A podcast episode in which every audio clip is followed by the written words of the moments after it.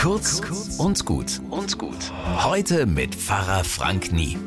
Mei, gestern Abend räume ich brummig die Küche auf und finde dabei ein Schokoladen-Osterei, so ein großes mit Pflaumenmarzipan drin.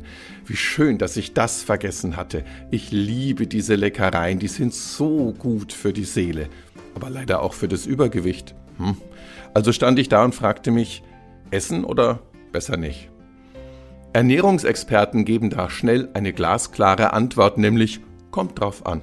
Auf die Menge und die Mischung. Zehn Schokoeier? Nee. Eins und etwas Obst? Aber ja. Obst hatte ich heute schon wunderbar.